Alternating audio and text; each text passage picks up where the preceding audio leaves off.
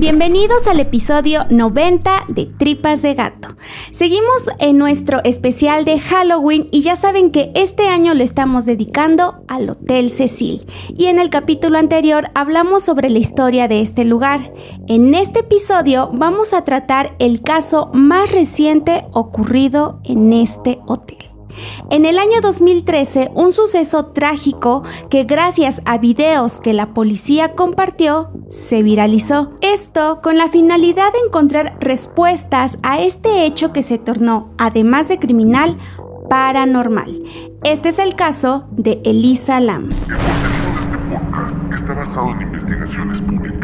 Datos que aquí se presentan pueden ser encontrados en carpetas de investigación de las autoridades o en bibliografía de libre acceso. Nunca se presentarán datos que vulneren la integridad de las víctimas. Elisa Lam fue una joven que nació en Vancouver, Canadá, el 30 de abril de 1991. Sus padres originarios de Hong Kong decidieron emigrar y establecerse en dicho país, lugar donde formaron una familia además de vivir de su propio negocio, un restaurante. Ella era una joven reservada que le gustaba leer, la moda, el arte y la arquitectura. De hecho, estaba estudiando en la Universidad de Columbia Británica. Como cualquier joven, comenzó a hacer de las redes sociales su diario personal. Tumblr se convirtió en testigo de sus emociones y sentimientos, donde plasmaba su sentir con respecto a su bipolaridad y depresión. Ella escribió, Tiene más sentido escribir con franqueza aquí que en un diario. Tal vez porque sabes que alguien está escuchando tus pensamientos sin rumbo, y esto es más barato que pagarle un terapeuta. A pesar de lo que ella llegaba a escribir, estaba bajo tratamiento con diversos medicamentos y su familia siempre estaba al tanto. Aunque jamás había tenido intenciones de acabar con su vida, sus recaídas llegaban a prender los focos rojos en la familia, por lo que no dejaban de vigilarla. Harta de estos episodios, pensó en hacer cosas que le dieran sentido a su vida, y así lo deja ver en otra publicación. Querido acechador, lector, acosador de Tumblr, o a quien le interese las vicisitudes de mi fascinante vida, hay un mundo más grande allá afuera, y solo he visto una fracción de él. Estoy muy emocionada y espero conocer personas buenas e interesantes. No me molestaría que un desconocido me hablara.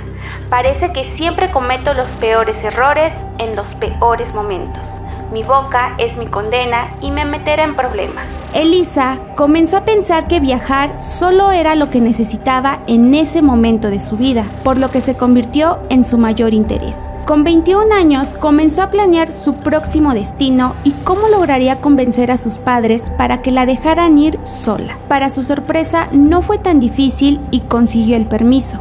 Era inicio del año 2013 y Elisa emprendía su viaje. Visitó primero San Diego, compartió algunas fotos en redes y todo el tiempo estuvo en contacto con sus padres para avisar que todo iba bien. Para el 26 de enero llegó a Los Ángeles. Primero fue a un programa de televisión como espectadora, pero algunas personas dijeron que su comportamiento era extraño, pues trabajadores del programa tuvieron que sacarla porque creían que quería hacerle daño al presentador después de haberle dado una carta con escrito sin sentido. Para el 28 del mismo mes, hace una reservación en el hotel Stay on Mine, el segundo hotel que se construyó dentro del Hotel Cecil. Elisa había pagado 85 dólares por noche, reservando por cuatro días. Le asignaron la habitación 506, que era una compartida con otras mujeres. En cuanto llegó y miró la construcción del hotel, dejó ver su asombro y lo escribió en la siguiente publicación con fecha del 29 de enero del 2013. He llegado a La La Land y hay una monstruosidad de edificio al lado del lugar donde me estoy quedando. Cuando digo monstruosidad, ten en cuenta que estoy diciendo llamativo. Su estadía cambió en esos días debido a que sus compañeras de cuarto se habían quejado de su comportamiento que denominaron extraño. Solía escribir notas que dejaba en las camas las cuales decían váyanse, váyanse a casa, fuera cerraba la puerta con seguro y pedía a quien quisiera entrar que dijera una contraseña.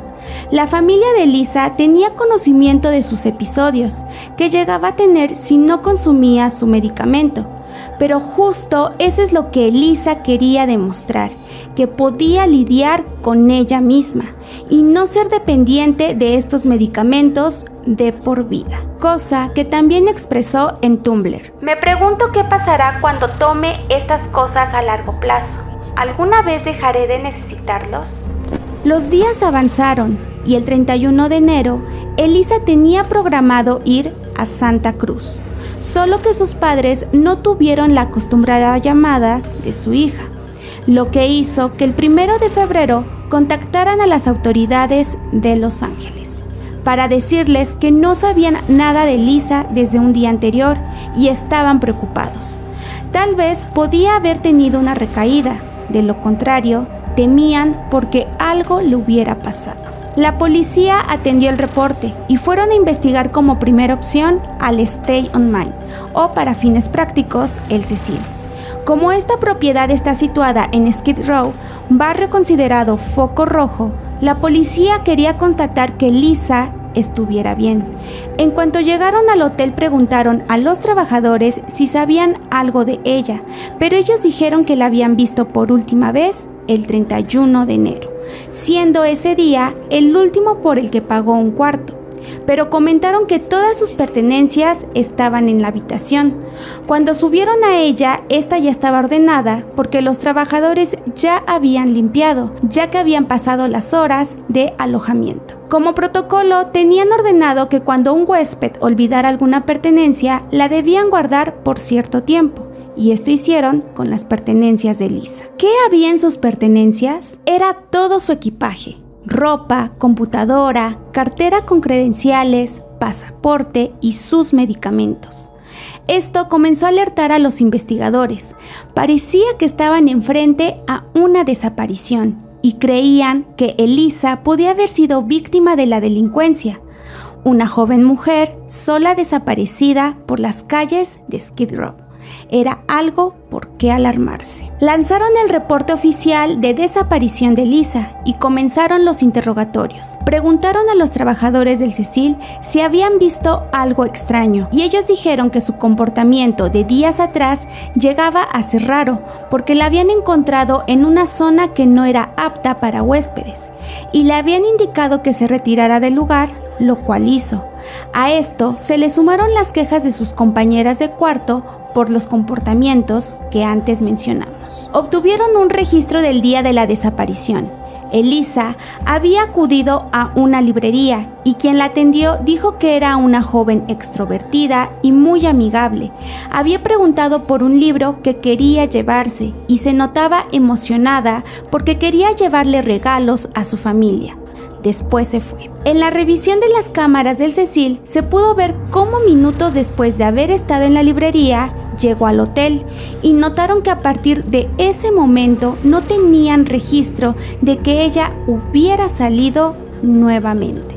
Básicamente había desaparecido dentro del hotel. Comenzaron a registrar los cuartos, lo cual les llevó una semana.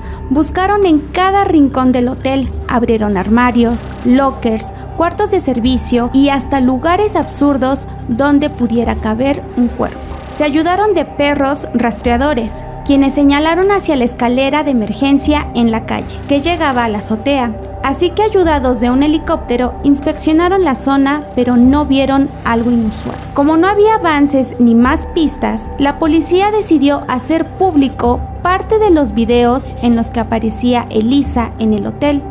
Este video se hizo viral inmediatamente y fue el inicio de todo un evento que marcaría aún más la historia del Cecil. En el video se puede ver que Elisa toma el ascensor, se nota nerviosa y se percibe como si estuviera tratando de esconderse de algo o de alguien en un rincón. Todo esto mientras permanecen las puertas abiertas. Después sale del elevador, se queda unos minutos afuera, vuelve a entrar y comienza a presionar todos los botones con emergencia. Vuelve a salir y comienza a hacer gestos como si estuviera hablando con alguien, hasta que desaparece de la toma.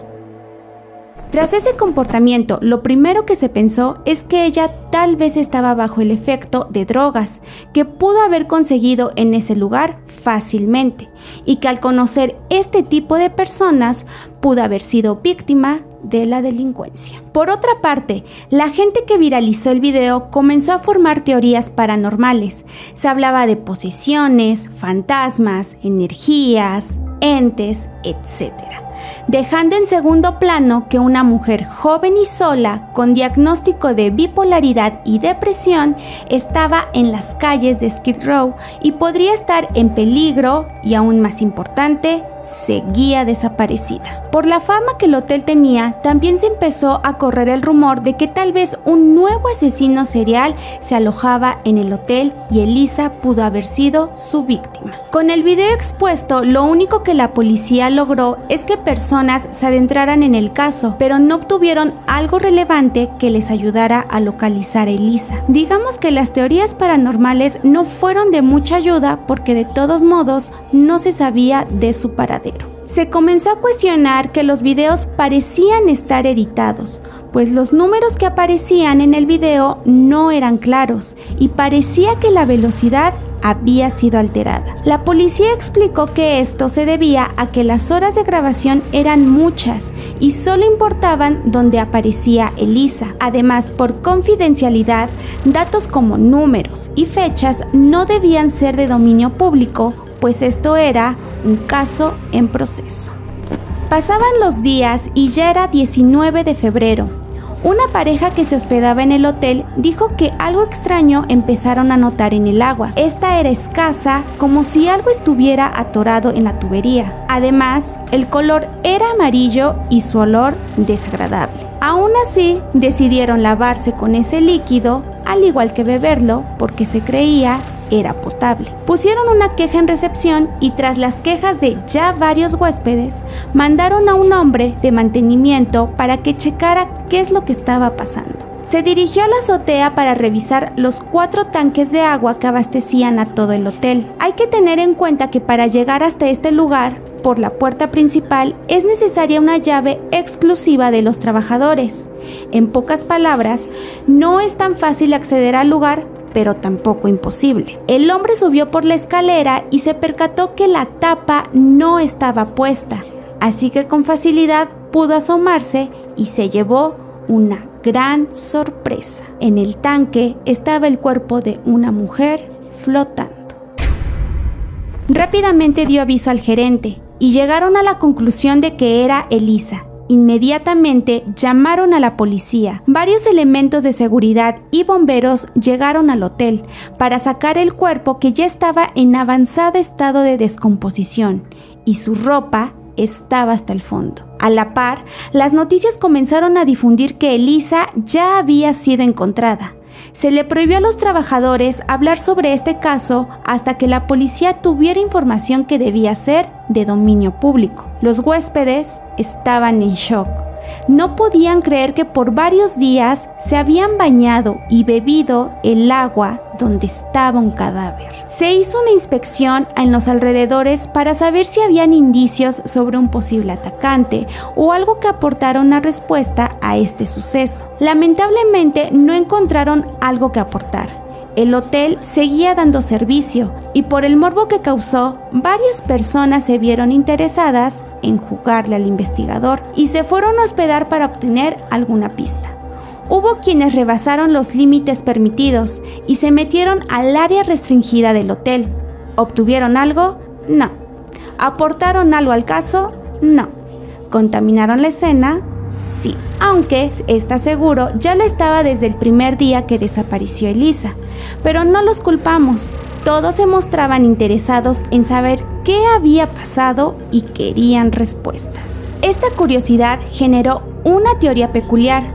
Se descubrió que la película Agua Turbia del año 2005 tenía gran similitud con el caso de Elisa, una niña en un tanque de agua de un hotel. Parecía que todo lo que se estaba viviendo había sido copiado tal cual de la película, pero aunque fuera difícil de creer, todo parecía tratarse de una simple coincidencia. A esto se le sumó el polémico testimonio de un oficial que fue un parteaguas en el caso. Dijo que la tapa del tanque estaba cerrada cuando el trabajador claramente dijo que estaba abierto. ¿Y por qué algo tan simple generó polémica? Pues el hecho de que estuviera cerrado significaba que alguien lo había tapado desde afuera, apuntando a una sola alternativa. Alguien se habría deshecho del cuerpo. Aunque la policía aclaró que todo había sido un error, hubo quienes prefirieron creer que el tanque estaba cerrado. Y así fue como comenzaron a surgir más teorías creadas por la gente de lo que pudo haber pasado con Elisa. Se pensaba que el hotel en conjunto con la policía estaban encubriendo algo y sabían quién era el responsable, pero no querían revelarlo. Esto empeoró cuando a los días de que todo sucedió, Skid Row presentaba un brote de tuberculosis por lo que tuvieron que hacerle pruebas a todos los inquilinos del hotel. Para sorpresa de quienes seguían la noticia, la prueba llevaba por nombre Lam Elisa. ¿Acaso era una conspiración? ¿Era posible que el gobierno utilizara a Elisa como portadora del virus para contaminar a la gente de esa zona y de cierta forma acabar con los problemas de delincuencia y pobreza? Estos fueron algunos rumores que se esparcieron, y todo se tornó aún más misterioso en cuanto descubrieron que en la Universidad de Elisa llevaba a cabo un proyecto sobre este virus. Pero como no hubo pruebas que apoyaran esta teoría, fue descartada y obviamente rechazada por la policía. Tampoco se hicieron esperar las teorías que apuntaban a que todo se trataba de sucesos paranormales por las energías que el hotel guardaba, y tras el comportamiento percibido en las imágenes, se creía que tal vez Elisa había sido víctima de un ente maligno. Pasaron los meses en espera de los exámenes forenses. En cuanto se obtuvieron las respuestas, se descartó todo lo que la gente pensaba se supo que no tenía señas de haber sido agredida física y sexualmente. Las pruebas toxicológicas tampoco arrojaron el consumo de drogas y alcohol. Sin embargo, la cantidad de medicamento que había consumido fue lo que alertó a los especialistas, pues esta era la respuesta a tan misterioso caso. Elisa había consumido menos medicamento de lo indicado, incluso se estimó que hubo días en que ni lo tomó. El 21 de junio del mismo año, las autoridades tenían el dictamen final sobre lo que había pasado con Elisa. El motivo de su muerte había sido por ahogamiento accidental, tomando su bipolaridad como un factor importante que influyó en este accidente. El reporte final fue difícil de aceptar por la familia de Elisa, y no porque creyeran que alguien le había quitado la vida, sino porque señalaron de negligente al hotel. El informe tomó fuerza con las declaraciones de la hermana de Lisa. Dijo que su hermana anteriormente había pasado por episodios psicóticos en los que alucinaba y tenía comportamientos extraños. Se sentía segura escondiéndose en lugares oscuros para alejarse de las cosas y voces que escuchaba y que esto pasaba cada vez que ella dejaba de tomar su medicamento. En las publicaciones de Tumblr se puede leer todo lo que pensaba acerca de sus trastornos y de tomar medicamentos. Ella solo quería ser feliz y disfrutar de su vida. Los especialistas explicaron por qué llegaron a esta conclusión. Dijeron que Elisa subió por la escalera de emergencia que estaba afuera, accediendo con facilidad al techo. Su comportamiento era consecuencia de no haber tomado sus medicamentos para el trastorno bipolar de tipo 1. Este trastorno puede pasar por dos fases en las que afecta de manera inusual el ánimo. Ya sea que se sienta poco o nulo interés por alguna actividad, la energía se esfuma y la tristeza se vuelve parte del día a día o lo contrario episodios maníacos, que son momentos eufóricos en donde la energía o irritabilidad es lo que predomina y que cuando se vuelve más grave puede tener alucinaciones y delirios, además de pensamientos negativos. Tomando esto en cuenta y el testimonio de su hermana, todo apuntaba a que Lisa estaba pasando por un episodio maníaco, lo que la llevó a querer esconderse de quienes la seguían, metiéndose en el tanque Por eso los comportamientos extraños en el elevador y las quejas de quienes compartían cuarto con ella. Pero ¿por qué no pudo salir del tanque? El forense explicó que el nivel del agua del tanque por estar en uso pudo haber influido en que ella no pudiera salir. La inestabilidad hacía que subiera y bajara intentando mantenerse a flote. Además, había un tramo de más de un metro entre el nivel de agua y la salida. Quien la conocía sabía perfectamente el valor que Elisa le daba a su vida, a pesar de todo lo que pasaba por su mente. Incluso ella escribió qué es lo que pensaba acerca de quitarse la vida. Si dejara de tomarlo, el medicamento, me volvería psicótica y querría acabar conmigo misma? Lo dudo mucho. Sé que no haría nada precipitado como para saltar de un puente. Soy demasiado cobarde. En lugar de eso, me acostaré en mi cama y dejaré pasar los días.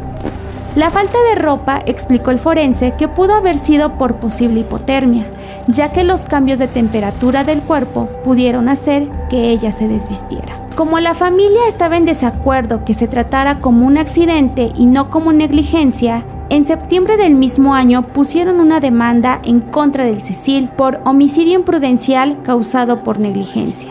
Señalaron que la escalera por la que Lisa subió era de fácil acceso, por lo que ella en medio de un episodio pudo subir sin problema, y esto podía haber pasado también un niño. Dijeron que la tapa del tanque también era un peligro, pues que no estuviera puesta era un riesgo para quien estuviera de noche en ese lugar, sobre todo porque había evidencia de que algunas personas subían a beber y fumar. Acusaron al hotel por no haber brindado ayuda a Lisa tras ver que presentaba actitudes extrañas, aun cuando habían reportes y quejas. No hicieron nada por preguntar si se encontraba bien o contactar a algún familiar. El hotel se deslindó y dijo que era absurdo responsabilizarlos de un comportamiento de alguien, pues varias personas, posiblemente con diferentes trastornos, entraban y salían del hotel y eso no los hacía responsables de sus actos. En el año 2015, la demanda se desestimó. Y es así como un caso lleno de misterio había sido resuelto, visibilizando la importancia de la salud mental. Hay quienes a la fecha siguen creyendo que esto no solo fue coincidencia, que el hotel está maldito y que las energías hacen de las suyas en cuanto entras. Y a mí solo me queda recordarte que a veces los accidentes son más comunes de lo que pensamos y llegan a ser más impactantes lo paranormal. Este fue el caso de Elisa Lam. Y con esto damos fin al episodio número 90 de Tripas de Gato, que estamos a 10 episodios de llegar a nuestros primeros 100 capítulos y estamos muy felices de ello. Eh, recuerden que este es un especial de Halloween de Tripas de Gato en el que estamos hablando sobre varios sucesos que han pasado en el Hotel Cecil. Por si quieren checar el episodio anterior y les quiero recordar que tenemos todavía merch de Tripas de Gato, ya saben, una buena opción de regalo para este Halloween y pueden ver en Facebook. Ahí respondemos todas las dudas al respecto.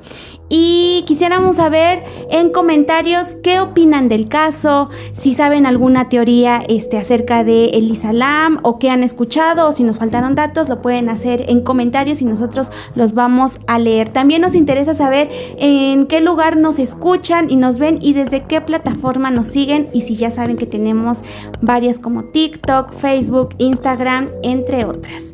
Eh, si quieren saber más sobre Halloween, chéquense el BMBR Podcast porque ahí encontrarán información importante. Sin más que decir, yo soy Beth y recuerden que lo esencial es invisible a los ojos.